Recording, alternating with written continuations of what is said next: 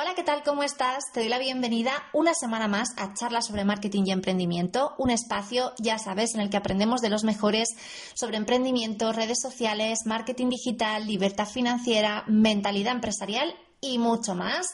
Hoy por primera vez me acompañan no uno, sino dos invitados muy especiales, además, así que te voy a dejar con ellos porque tienen un montón de cosas interesantes que contarnos sobre contenido estratégico, posicionamiento en Google, unicornios y Facebook Ads. Vamos a ello. Flor y Alex Terbeck son expertos en visibilidad online a través de técnicas SEO y publicidad como Facebook e Instagram Ads o Google Ads. Juntos ayudan a sus clientes a crear contenidos estratégicos con un método 100% práctico que se puede aplicar a cualquier negocio. Flor es experta en SEO y marketing de contenidos. Lleva más de 100 webs felizmente posicionadas en Google a sus espaldas. Ha trabajado para clientes como Coca-Cola o IS y actualmente da formación y trabaja con autónomos y pequeños empresarios que quieren conseguir más visitas a través del tráfico orgánico. Alex es experto en tráfico de pago y Google Analytics. Ha gestionado más de 300.000 euros anuales en publicidad en Facebook y Google Ads. Está certificado en conceptos avanzados de Google Analytics y Google Ads y tiene la certificación experto en YouTube que otorga TubeBuddy. Actualmente ayuda a coaches, emprendedores y empresarios a conseguir mejores resultados con sus campañas de publicidad. Bueno, Flor, Alex, bienvenidos. Muchísimas gracias por haberme concedido esta entrevista, por estar aquí con nosotros. Vamos a hablar sobre temas súper interesantes, así que muchísimas gracias por aceptar. Gracias, a ti por la invitación. en primer lugar, me encantaría que, me contéis un poco más sobre SEO Ads Fórmula, que es como vuestro proyecto, ¿no? Vuestra marca, y qué ayudáis a conseguir a vuestros clientes.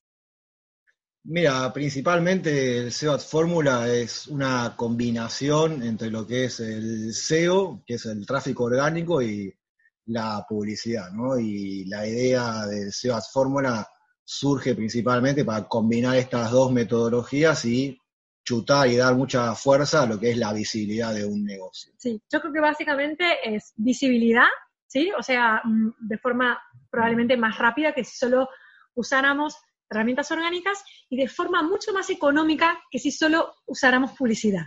Y también creo que un, efecto también agregado que es que lo que hace es dar como mucho prestigio, ¿no? O sea, no solo es visibilidad, sino que es una visibilidad también acompañada de, bueno, de eso, de mucha, de mucho prestigio, de, realmente la gente eh, de posicionamiento de marca también.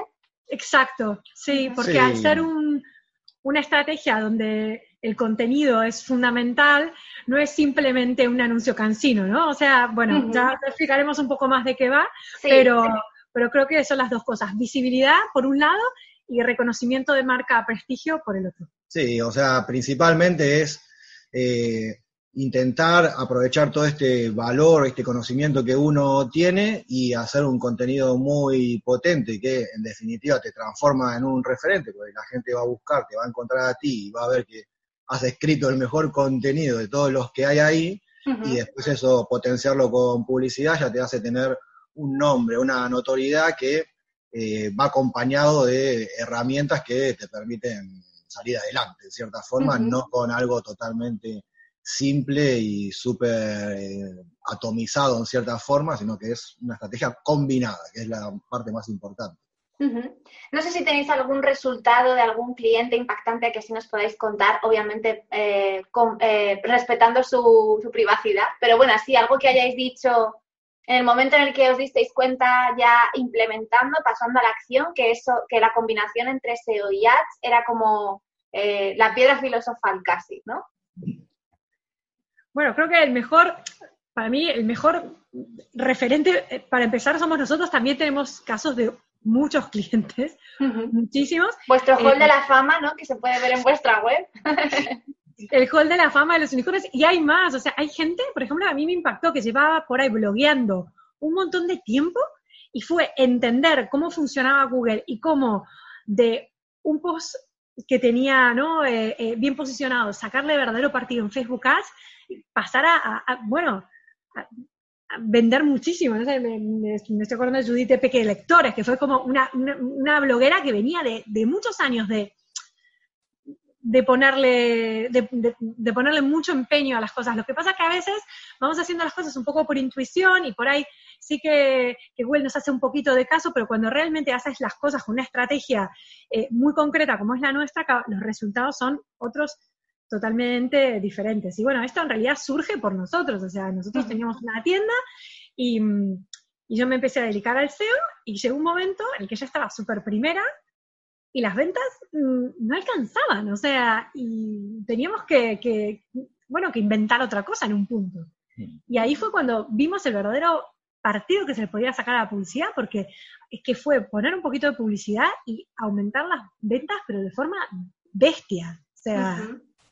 Es un poco lo que decimos con Flores, como ser el SEO es como tener eh, una tienda súper bien posicionada en la mejor calle, en este caso de Barcelona. Y encima abierta 24 horas, ¿no? Total, o sea, eso es el SEO. Eso es el SEO, ¿no? Y la gente, pasa mucha gente por ahí y entra, mira el escaparate y si le convence tu producto, te lo compra. Y después eh, lo que es la, la parte publicitaria, más que nada, es como tener y esto ya lo repetimos muchas veces, ¿no? Supongo que quizás lo has escuchado, pero lo que es el tema de la publicidad es más que nada tener que esta tienda súper importante, bien ubicada, tenga un comercial, pero al comercial dándole instrucciones de que vaya a las puertas que nosotros queremos que vaya, que sabemos que ahí van a encontrar a nuestro potencial cliente, ¿no? Es que no, no va así al azar, va con una intención y va a cobrar una comisión en base a lo que se venda. Y la comisión que se la lleva en este caso va a ser Facebook o Instagram.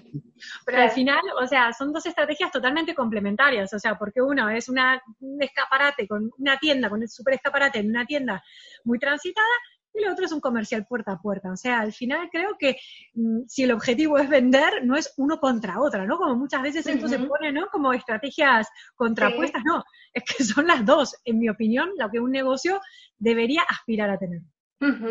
Os iba a preguntar que si había eh, una razón, o sea, que si le podríais dar una razón a la gente que nos está viendo para, para utilizar Facebook Ads, pero yo creo que esta es una súper buena razón. No sé si queréis comentar algo más de ese medio publicitario. Por ejemplo, ahora está diciendo la gente que hay como, hay, es más caro que hace unos años. ¿Cómo veis esa tendencia? ¿Cómo veis ese mercado de la publicidad en Facebook?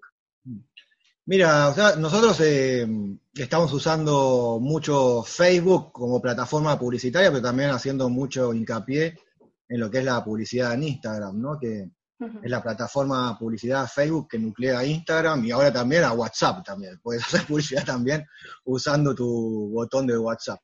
Y lo importante para recomendar y seguir utilizando esta plataforma, a pesar de que Sí, es cierto, está habiendo mucha más competencia, antes había menos gente haciendo publicidad, antes hacías publicidad de tal forma que eh, era como una vaca lechera hacer publicidad en Facebook, porque tú publicabas más o menos cualquier cosa, o a un tío tomándose un mojito en un yate, y esa imagen, esa sensación que te comunicaba de éxito de una persona, tú te la creías y terminabas, le, terminabas comprando su curso o lo que sea, ¿no? Hoy en día esas cosas, ese tipo de estrategias ya están eh, bastante agotadas, o sea, la publicidad te sigue saliendo muy cara si sigues utilizando estrategias del pasado, claro. Eh, lo que te decía anteriormente, ahora el tipo de estrategia publicitaria que tienes que utilizar, y por suerte, ¿no? En cierta forma es mucho más vinculado a este tipo de contenido que eh, tú quieres ir transmitiendo a tu potencial cliente y que se sienta identificado con esta, con esta necesidad que puedes llegar a tener o con este problema que tú le puedes resolver. Y un tema para mí que es eh, clave es que eh, es una de las plataformas después de Google en más importancia a nivel publicitario, ¿no? Y es súper clave, y más ahora Instagram también está teniendo mucho más impacto, es eh, para mí clave tratar de que tu mensaje tú lo difundas eh, de la mayor, a la mayor cantidad de gente posible. Y, esta herramienta nos da ese tipo de, de beneficio, eh, nos da un beneficio que es diferente al beneficio que te da Google en cierta forma, porque en Google a ti te buscan y te encuentran, ¿no? Por ejemplo, tú puedes hacer una publicidad por palabra clave, o también puedes hacer publicidad en YouTube y eso, pero principalmente es una publicidad por palabra clave y la gente te tiene que buscar. En cambio, en Facebook e Instagram la gente está en un modo un poco diferente, está en un modo quizás más ocioso. sí, claro. eso lo coincidí, todos los profesionales con los que hablo de, Facebook siempre me dicen, es que hay que entender el mood con el que entra en la persona. No es lo mismo que, te, que esté buscando algo porque realmente lo necesita a que tú de repente le impactes, ¿no? Claro, claro. Y entonces el tema es ese, es, y es eh, clave en cierta forma. O sea, eh, tú tienes que tratar de que la gente que está mirando stories de sus amigos o fotos o mirando algún tipo de cosas, que cuando venga tu publicidad, eh, sea una publicidad que realmente eh, estén tocando un punto de dolor a esta gente y esté bien segmentada, porque en cierta forma tú lo que estás haciendo en publicidad en Facebook o Instagram es como para hacerle a la gente ver que hay una necesidad que no tiene resuelta, ¿no? Eh, y en definitiva, la gente que está buscando en Google sabe que tiene esa necesidad y la está buscando en Google.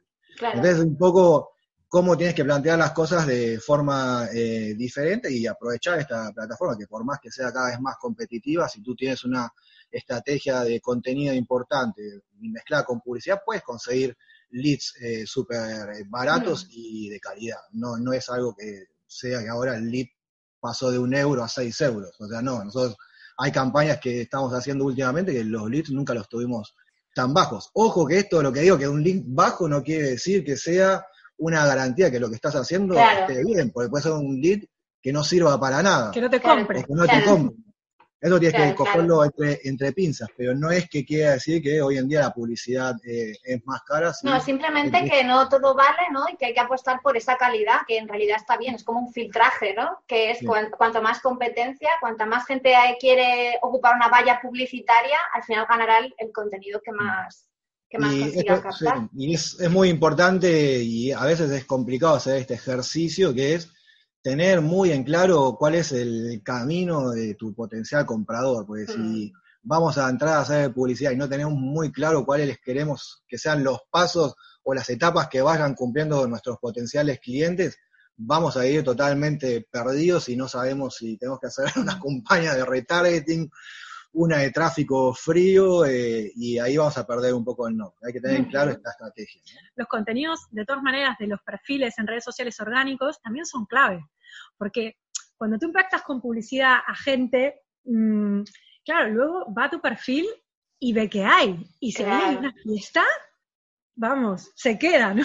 Y si te invitan a un bar vacío, te vas, ¿no? Entonces, yo, bueno, nosotros somos dos convencidos de, que el contenido es la clave.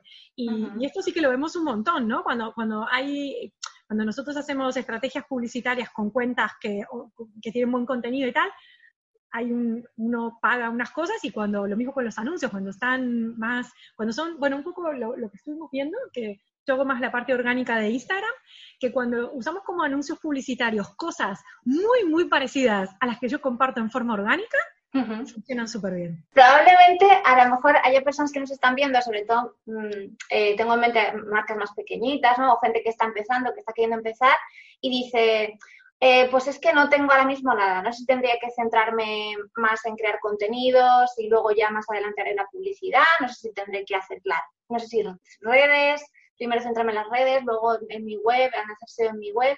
¿Qué primeros pasos debería dar una persona que está empezando para aumentar esa visibilidad?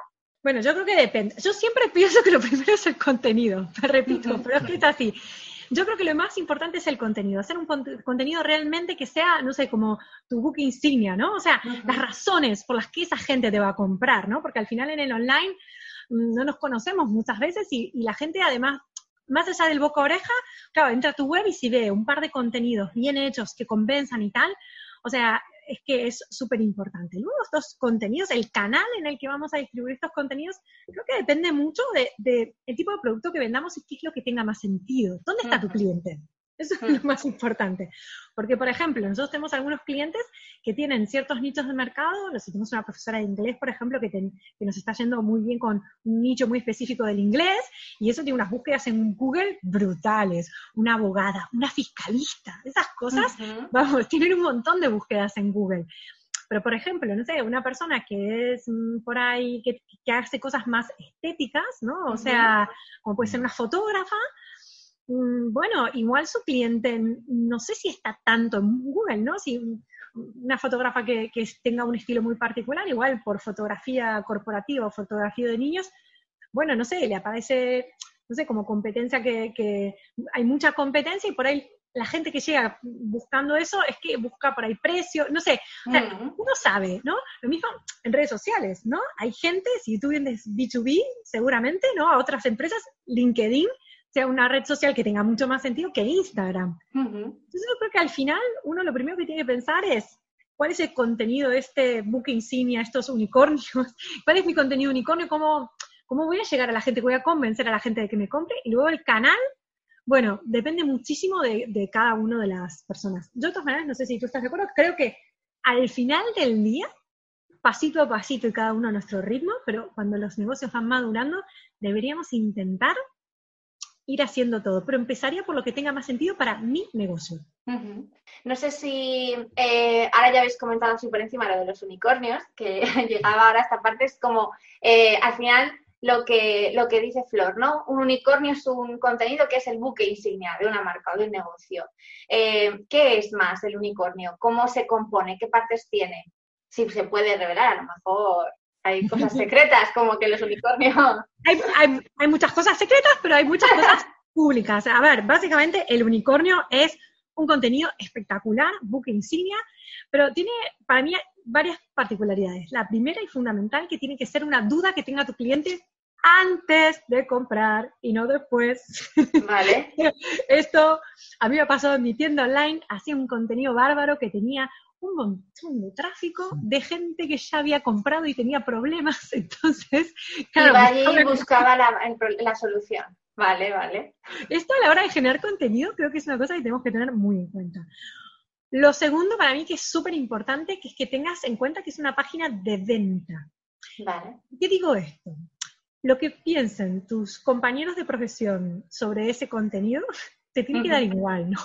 Y esto me pasa muchas veces, que mucha gente escribe más preocupada por lo que van a pensar otros profesionales del mismo sector de ellos, que por conectar con el cliente. Digo, bueno, ¿qué te importa si otro, no sé, esto me pasa con los abogados, empiezan con las ¿no? sentencias del tribunal de lo que sea. Los que me espantan los clientes, cierro y me voy.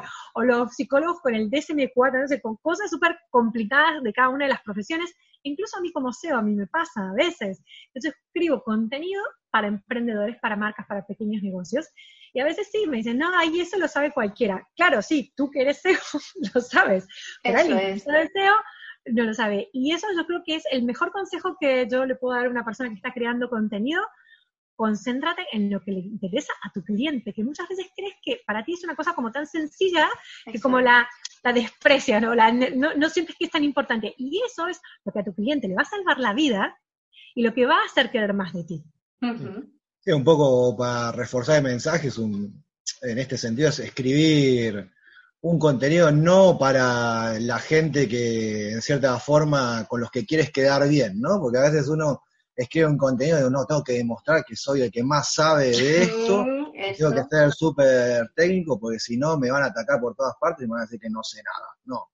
Aquí tú tienes que escribirlo como para que la gente entienda de qué van las cosas, tienes que dejar de lado lo que piense la gente o tus competidores o gente que está dentro de tu sector, que quizás sabe más que tú, pero no sabe expresarlo de la forma en que mm. tú lo tienes que comunicar, como para que en definitiva se convenzan de que tú eres el mejor en eso. En ese sentido, las herramientas de SEO son poderosas, porque cuando tú te pones en los zapatos de tu cliente ideal, literalmente, y te pones a buscar como buscaría un cliente, ahí es cuando realmente te das cuenta las cosas que le interesan a tu cliente de verdad, que muchas veces no son las que tú pensabas a priori, o muchas veces me pasa con, con los clientes, con los alumnos, que la gente nombra a las cosas de una manera muy diferente que lo que un profesional lo haría, ¿no? Claro. a veces cuando no sé mucho de un tema y lo tengo que buscar en Google, lo busco como puedo. Entonces, todo ese ejercicio de, retroceder, ¿no? al estadio donde tu cliente todavía tiene la duda, ni siquiera a veces sabe cómo buscarlo, creo que es muy interesante y es la base de, los unicornios, de por qué buscan tanto, porque son cosas que realmente la gente le importan y quieren saber, porque tanto como para buscarlas en Google, ¿no? Claro, claro. Un elemento muy importante de esa visibilidad online es la página web, eh, porque claro, lo que hablábamos, ¿no? Es eh, como tener la tienda en la calle principal, ¿no? Una web bien posicionada. ¿Qué consejos podríais darnos para tener esa web perfecta? ¿Qué información tendría que tener? Sobre todo, porque yo he visto webs que tienen a lo mejor eh, mucha información, pero no son, la mayoría no es relevante para el cliente. No es lo que dices tú, tratan como de sacar pecho ahí delante del, del sector. No, no, nos reímos un poco porque justo acabamos de, de hacer un unicornio de qué cosas debe tener una web profesional, ¿no? Después te, pasamos el... Lo dejamos, lo dejamos ahí Para que lo vea, pero em, principalmente, bueno, hay un tema de estructura, explícalo tú y después... Eh, Son cuatro cosas, básicamente. Para mí lo que sería una... Mira, y yo, por ejemplo, esto, yo lo llamaba esto web profesional y la gente busca en Google cómo tener una web ideal o perfecta, cómo tener la web perfecta. Bueno, a ver, yo creo que son cuatro cosas. La primera es la estructura, un poco lo que tú dices, tiene que ser muy sencilla a nivel usabilidad. Se tenemos que poner muy fácil a la gente. Veo a veces diseños súper innovadores y futuristas y tal, pero en general, en mi experiencia, las webs que mejor funcionan son las que no hacen pensar demasiado a la persona, ¿no? Y que tienen la home informativa sobre nosotros, con tu cara, con tu foto, eh, como trabajo, que sea mm. claro, ¿sí? Luego, eh, hay cuestiones técnicas, lo que pasa es que si me puedo decir estas cosas técnicas ahora, se va todo el mundo, así que voy a dejar el unicornio.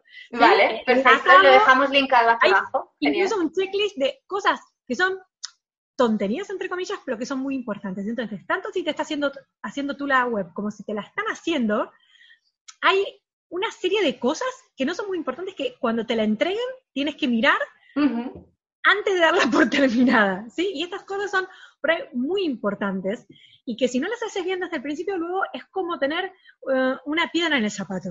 Entonces, por eso es tan importante. El tema del SEO básico tiene que estar en una web, em, cuando, cuando una web perfecta, una web ideal, tiene que haber algunas cositas que yo llamo SEO básico a las cosas que tenemos que hacer a nivel de SEO para que Google entienda de qué va nuestra web. Luego, que la ponga en primera página es otro precio, ¿no? Ya ahí hay que ser el más relevante, o sea, estar dentro de las 10 personas o sitios web más relevantes para lo que la gente esté buscando. Estamos hablando de 10 nada más, o sea, no puede ser todo el mundo. Pero sí que es cierto que como mínimo Google tiene que ser capaz de leer tu web y entenderla. Y eso se consigue con SEO básico y tiene que estar incluido en una web perfecta. Sí, y después el, otro punto es conectar tu web con Google y Facebook, ¿no? Y cómo conecto la web con Google y Facebook, eh, dos cosas y que a veces te sorprende cómo una web que está terminada no, no lo tiene o no saben los informáticos cómo instalar este tipo de cosas que... Él lo sufre mucho. Que lo, lo, sufres, ¿no? Es que es el tema de, primero, a conectarla con Google, ¿qué me refiero? A que tenga el Google Analytics eh, colocado. ¿Por qué el Google Analytics eh, es importante? Porque nos va a dar todas las métricas de todo lo que está pasando, todas nos va a permitir contar toda la historia de lo que está sucediendo en nuestra web y además luego, cuando te lances a hacer publicidad en Google Ads, vas a poder utilizar todo ese Google Analytics para construir tus audiencias, medir tus objetivos y todo eso. Y después la otra parte también, fundamental, y esto siempre hacerlo desde cero, a pesar de que la web todavía está en construcción, colocar también el pixel eh, de Facebook. Eh, el pixel de Facebook también nos va a empezar a generar estadísticas, métricas y también lo vamos a poder utilizar para construir nuestras audiencias, eh, nuestros objetivos de conversión y hacer estas audiencias similares que son geniales y son cosas que no, no deben faltar. O sea, no esperar a tener la web perfecta con el diseño perfecta y después colocar estas cosas. O no esperar a que hacer publicidad para poner el pixel, porque eso para mí es clave, porque luego cuando tú quieres empezar a hacer publicidad, empiezas de cero. Y si tú pusiste el pixel desde el principio, pues dices, vale, ahora me voy a poner las pilas a hacer la publicidad. Mm. Ya tienes todo tu histórico, eso esa información vale oro. Y vas a tener que, si no, pasar meses y meses hasta recabar esa información. esto que estás diciendo para mí es algo que muy poca gente hace y, es un gran consejo. Pixel de Facebook desde el principio. Sí, Google Analytics también. También. Bueno, y ya que estamos, o sea, para que sea ideal, el Search Console, que es, es como un Google Analytics alternativo que mucha gente no sabe ni que existe y que para SEO es lo mejor. Y ya para el sobresaliente, eh, estar dado de alta en, Google My Business, que es el directorio de empresas de Google. Eso ya sería lo top. Perfecto, entonces anotamos. ¿Y qué consejo le daríamos a esos pequeños empresarios que están ahí? Venga, voy a lanzarme a crear contenido, aparte de que creen sus unicornios, eh, pero ¿cómo pueden diferenciar ellos eh, qué contenido está siendo relevante para ellos o para su negocio, para su cliente y, qué contenido está, bueno, esto lo voy a hacer para un poco aumentar ahí el ruido, ¿no? Eh, no sé qué diferencia podría haber. Una de las cosas que hemos dicho en el tema de los unicornios, se puede aplicar en realidad a cualquier contenido que subas a cualquier red social, es tener en cuenta eso que necesita tu cliente, ¿no? No sé si tenéis algo más que... Yo, por ejemplo, uso mucho Instagram para testear temas. Muy bien. O sea, yo antes, a mí hacer un unicornio me lleva mucho tiempo y esfuerzo. Claro. Lo que pasa es que es un contenido que luego queda. Una de las cosas que a mí más me revienta de Instagram es que es contenido mucho valor que queda muerto en el feed. Muerto.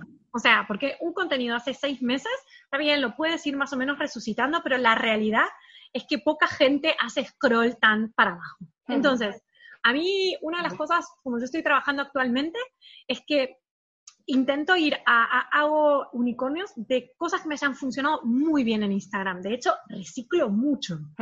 Y tú ves mi feed y luego ves mi blog, vas a ver que hay creatividades que, que las pongo tal cual. O sea, y a veces de un carrusel me monto un post, pero, o sea, así.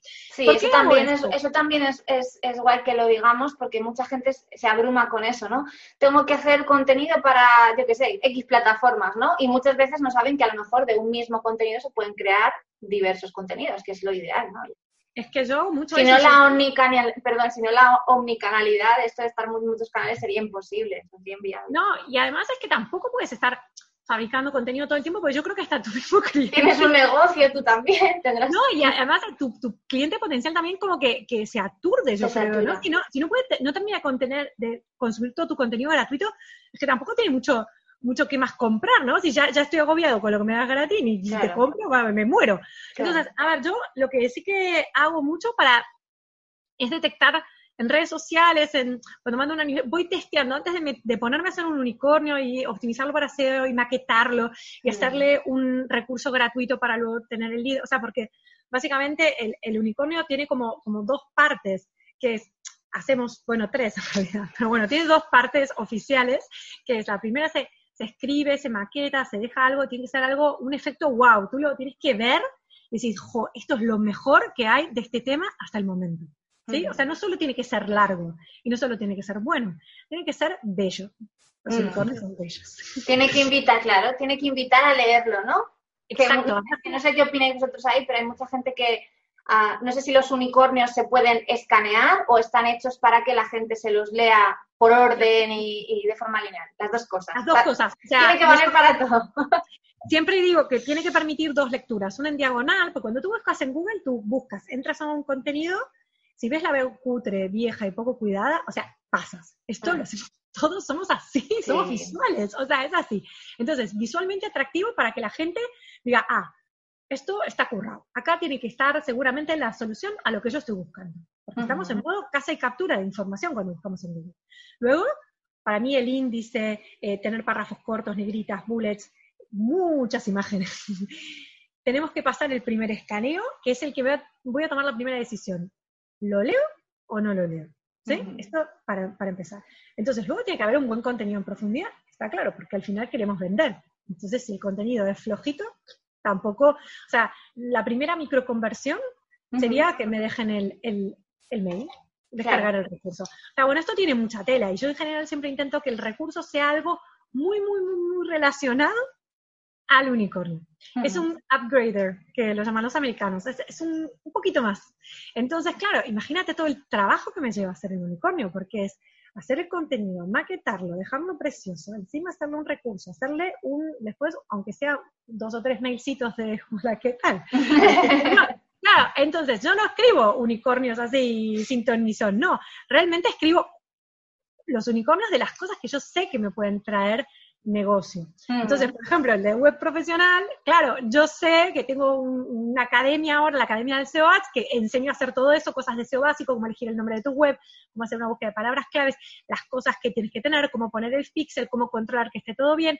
Entonces, yo sé que la punta del iceberg de todo eso que yo quiero vender después es mi unicornio. Entonces, después, ¿qué hago? Después de todo ese currazo, le pongo Facebook Ads, bueno, Instagram Ads, y yo también lo que hago mucho es el Instablogging, que ya hablamos de esto. Sí. yo de un contenido de unicornio lo destripo y luego te lo doy en cómodas cuotas en entregas de Instagram. Pequeños fascículos. Muy bien. Y aquí también hay, hay otra cosa que hay otra cosa que también se puede hacer para identificar qué contenido vas a escribir y eso es, eh, por ejemplo, vos que no eres muy fuerte en redes y estás un poco recién empezando, eh, es un poco el mismo análisis que hacemos antes de iniciar una publicidad para detectar nuestro cliente ideal, ¿no? Cuando hacemos este análisis, nosotros lo que miramos mucho también son quiénes son los referentes en este sector, quiénes son los competidores, qué libros hay en importancia en ese sector, y miramos mucho lo que son los comentarios que van dejando la gente, por ejemplo, las reviews o opiniones de Amazon, eh, de los libros, o de después también los comentarios que deja gente en blogs que están súper bien escritos de referentes, o a veces se encuentra gente que no conocías que tiene algo súper chulo y también te permiten a ti ir adaptando el mensaje. Y ese tipo de, de cosas, comentarios, te das dando cuenta que hay gente que tiene cierta necesidad que es la que tú quieres tocar y que la puedes encarar de una forma que la están preguntando en un comentario o una opinión que no se te hubiese ocurrido nunca, ¿no? Y esas son también formas eh, interesantes que al mismo tiempo, esto es reaprovechar el contenido, los esfuerzos que hace uno, pero también los esfuerzos que hace uno de investigación. Para encontrar tu cliente ideal, también lo puedes hacer como para eh, desarrollar tu contenido, en cierta forma. Todo, lo que, todo lo que se pregunta son cosas que no, son partes de contenido que faltaron en un punto o que se podrían haber agregado. Y yo creo que lo que está diciendo Alejandro es una gran estrategia, ¿no? O sea, a veces cuando uno está empezando dice, ¿cómo hago para tener esto diferente, ¿no? Esto que no se haya dicho. Mira qué está preguntando. ¿Qué se le quedó fuera al referente de lo que sea? Y ahí tienes una buena puerta de entrada. Qué guay.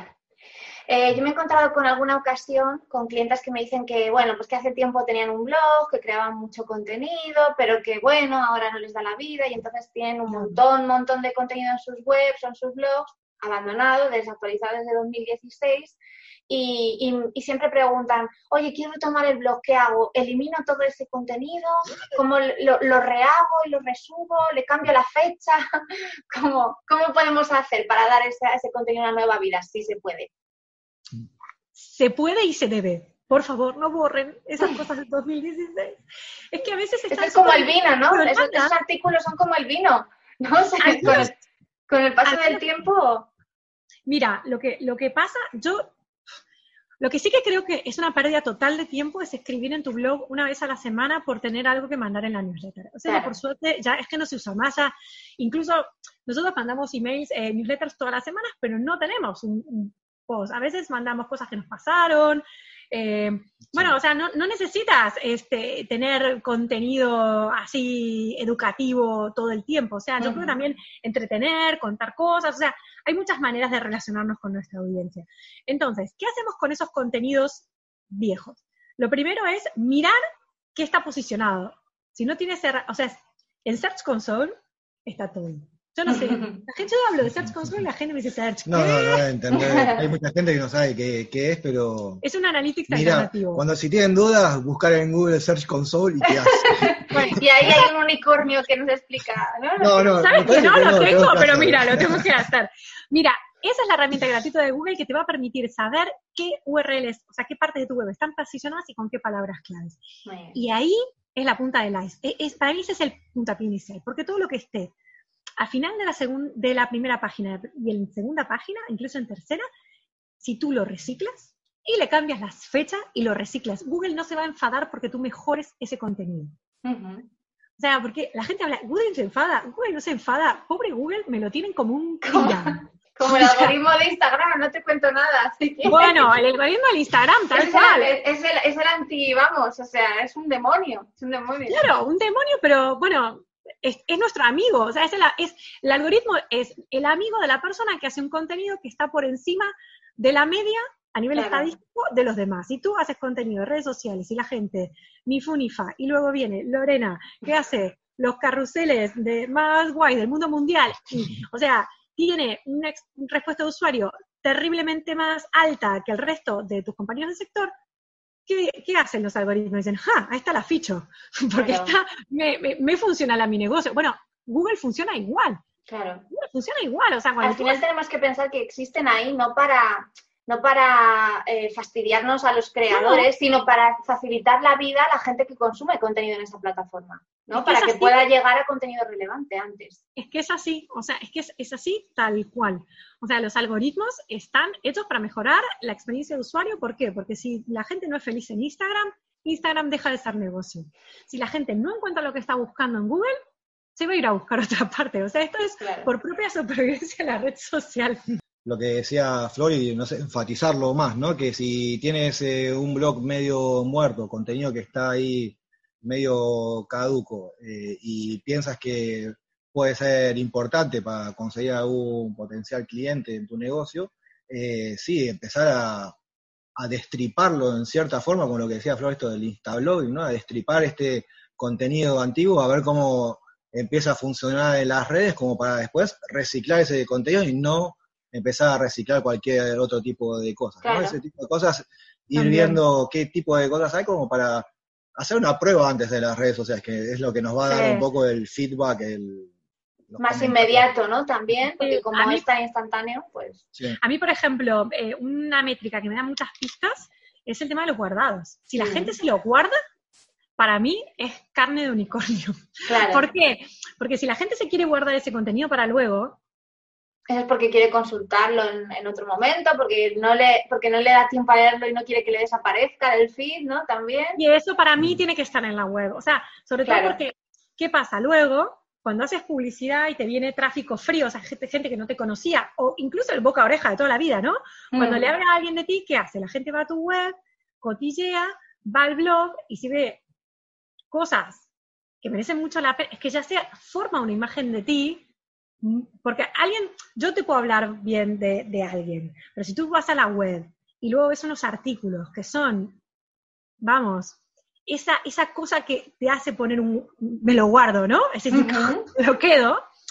Em, claro, luego despierta esas ganas de eh, suscribirse a la newsletter para, para tener un poco, ¿no? Para tener este, esta cosa que, que, complete la información, o incluso da, da esta imagen de ti. Y claro, tú te, curras un super contenido, te queda muerto en el feed, y, y, eso, esa, eso que te puede estar de súper utilidad para causar esa gran primera impresión, lo pierdes. Entonces yo creo que el blog y las redes deberían poder funcionar eh, de forma muy ida y vuelta. O sea, yo, por ejemplo, hay veces que hago un contenido unicornio y lo paso a redes, a, Instagram sobre todo, que es la red en la que yo más estoy, y muchas veces me pasa lo contrario. Jolín, este ya le dio muchísima gente al guardado, muchísimo más que la media, tengo que hacer un unicornio de esto, porque esto es algo que a la gente le gusta, y entonces ya me curro el unicornio, el funnel y todo lo que viene. Es mucho curro. Por eso yo no soy nada fan de eh, decir, no, tienes que hacer contenido cada X tiempo, porque la primera que no trabaja así soy yo. Claro, claro. Yo hago un unicornio cuando tengo claro algo que vender y, lo veo claro que esto me va a traer negocio. Si no, mm, bueno, voy haciendo algunas cosas, pero no, es cierto que un unicornio en realidad es todo un funnel lo que hay detrás, ¿no? Claro, claro. Bueno, y ya para terminar, ¿cómo podemos eh, formarnos con vosotros y que nos enseñéis a hacer unicornios? No solo que nos habléis de ellos, de lo bellos que son y de todo lo mágicos que son, ¿no? Sino también verlos. ¿Cómo podemos crear nosotros nuestros propios unicornios? ¿Cómo podemos formarnos con vosotros? Mira, nosotros ahora tenemos un curso online que está, es un curso online, está 24 horas, que se puede comprar en cualquier momento. Y este es un curso que tú puedes hacer eh, a tu aire y que dura toda la vida el acceso a los vídeos, que es eh, un curso donde te enseña a hacer unicornios y también te enseña a potenciar esos unicornios con publicidad en Facebook y también en Instagram. Y después tenemos también la otra parte de, la academia, que esto es una membresía. Que es para, para la gente que, está más empezando y que está en ese momento que dice, quiero tener la web ideal y estoy perdida y, y, y, no sé si lo que me están haciendo, o sea, me lo estoy haciendo yo y como puedo con tutoriales y quiero, viste, tener control de que lo que me están haciendo me lo están haciendo bien o que yo saber que me están haciendo bien.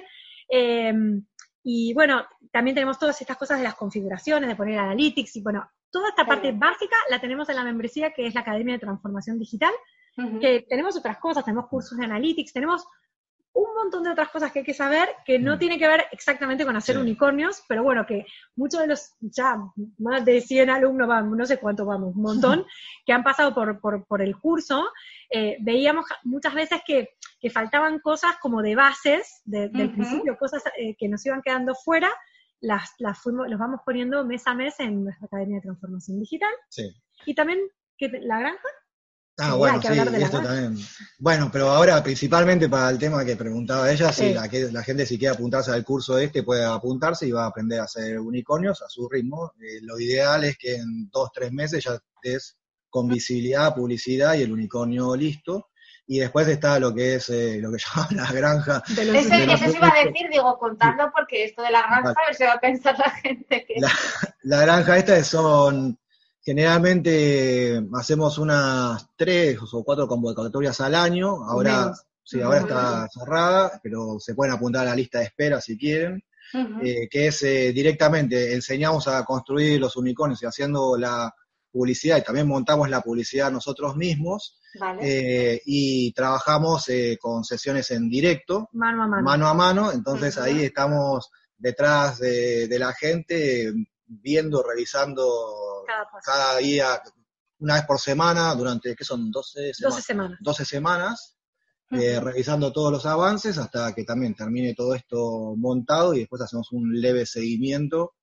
Pero No tan leve, por no lo menos el mío. es un trabajo un poco, es, eh, la granja este es un trabajo un poco más eh, mentora- mentorizado, son poca gente, es poca gente, porque tampoco podemos hacerlo con mucha gente, porque si no se nos va de madre y ya vamos Claro. totalmente eh, agotados. Pero las dos cosas están muy bien, ¿no? La gente, perdón, la mosca esta la voy a Es matar terrible lo que le se está pasar pasando. factura. pero, pero la parte esta de, del curso, o sea, la gente que quiere a su ritmo, o está empezando, ya tiene la web más o menos armada y quiere empezar a construir este tipo de unicornios, le va, le va a venir Claro. bien. O sea, tenemos Bien. estas dos formaciones que están abiertas todo el año y luego lo que es la granja de los unicornios, que es hacer el unicornio mano a mano con nosotros, que eso sí son convocatorias puntuales en, en ciertos momentos del año, pero que tenemos la lista de espera siempre abierta también para poder Ujú. avisarle siempre primero a la gente que está interesada.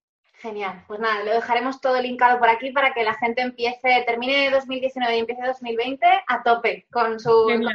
con su posicionamiento. Muchísimas gracias a los dos, ha sido un placer teneros aquí. Nos han contado cosas súper, súper interesantes. Y nada, pues cuando queráis, ya sabéis dónde, dónde estamos. Igualmente. Igualmente. ¡Chao! Chao. Chao, chao. ¿Te ha gustado esta charla? No olvides que puedes verla en vídeo visitando comunicacen.com, donde además podrás dejar tus comentarios y recuerda que cada miércoles te traigo una entrevista nueva para ayudarte a potenciar al máximo tu marca o negocio en el mundo digital.